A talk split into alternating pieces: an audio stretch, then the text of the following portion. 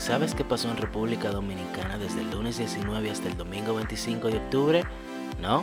Bueno, pues yo te lo digo. Esto es En Conclusión.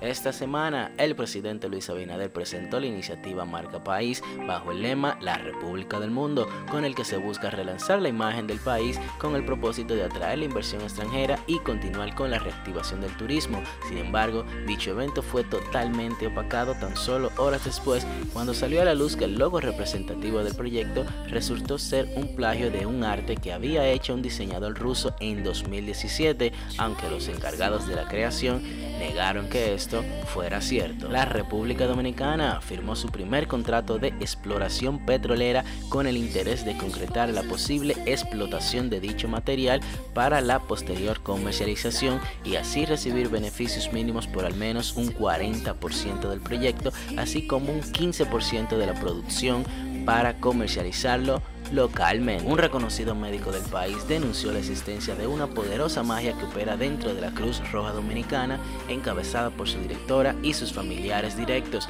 Y bueno, a esto se le suma el reportaje que presentó hace semanas atrás la periodista Adisburgo en su programa Desclasificados que se transmite por CDN. Y la verdad es que es un caso que las autoridades deben pronunciarse al respecto.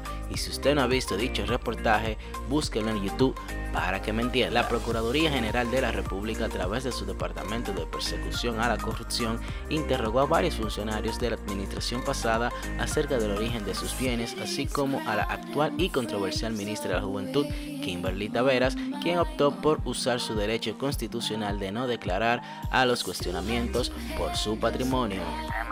Esta semana también se dio a conocer que pese a la pandemia del COVID-19, los feminicidios no se detuvieron, y es que entre el 1 de abril y el 30 de septiembre, unas 27 mujeres lamentablemente fueron asesinadas por sus parejas, de las cuales 4 eran menores de edad. Obras Públicas anunció que pondrá en marcha un proyecto para la reparación de la autopista Duarte desde el kilómetro 9 del Distrito Nacional hasta la misma entrada de la ciudad Santiago con el objetivo de mitigar accidentes de tránsito. El Instituto Dominicano de las Telecomunicaciones, Intotel, aseguró que a partir del 1 de enero del 2021 sancionará a las compañías telefónicas que den menos capacidad del Internet que ofrecen.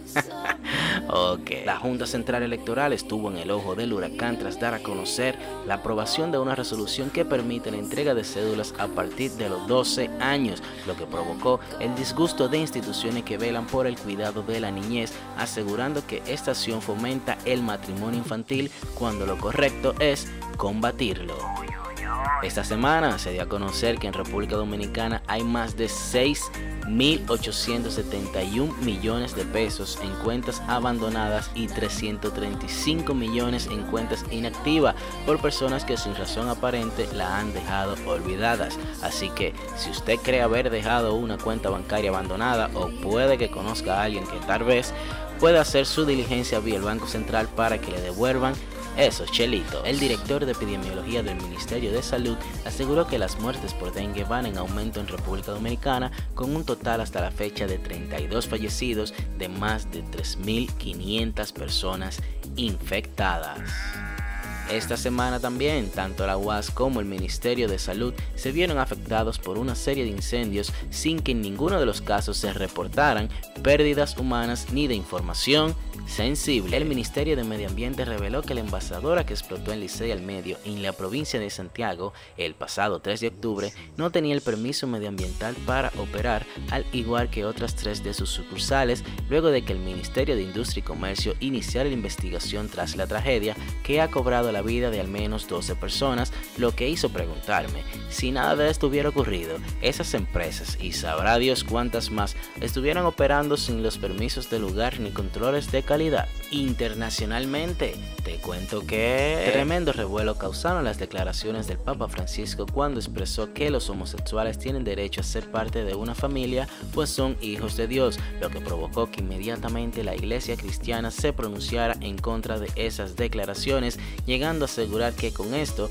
buscan justificar las pedofilias y barbaridades que suceden en la Iglesia Católica. El reconocido artista puertorriqueño Osuna dio a conocer que se retirará de la música hasta que todo vuelva a la normalidad en referencia a los estragos causados por la pandemia del coronavirus. Aunque parezca increíble, científicos de los Países Bajos aseguraron que han descubierto un nuevo órgano en la garganta humana. Se trata de una glándula que por años han pasado desapercibida, escondidas en el cráneo junto a la cavidad nasal y la garganta. Bien, ahora te invito a escuchar mi opinión sobre el tema del general Guapón, titulado La piedra y el huevo.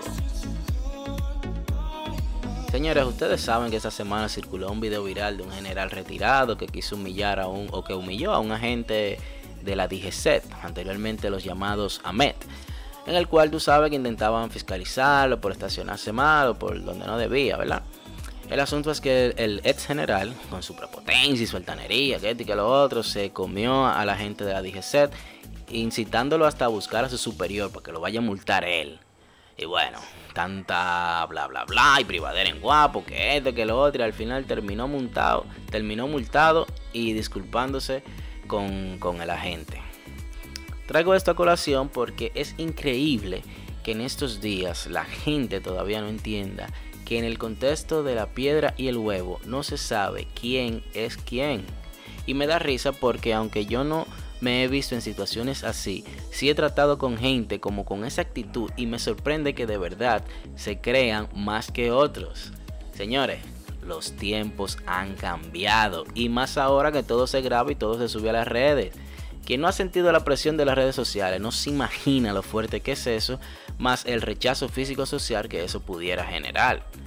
Hay miles de casos que han quedado grabados y terminan de la misma manera pues quien se pensaba que era la piedra resultó siendo el huevo.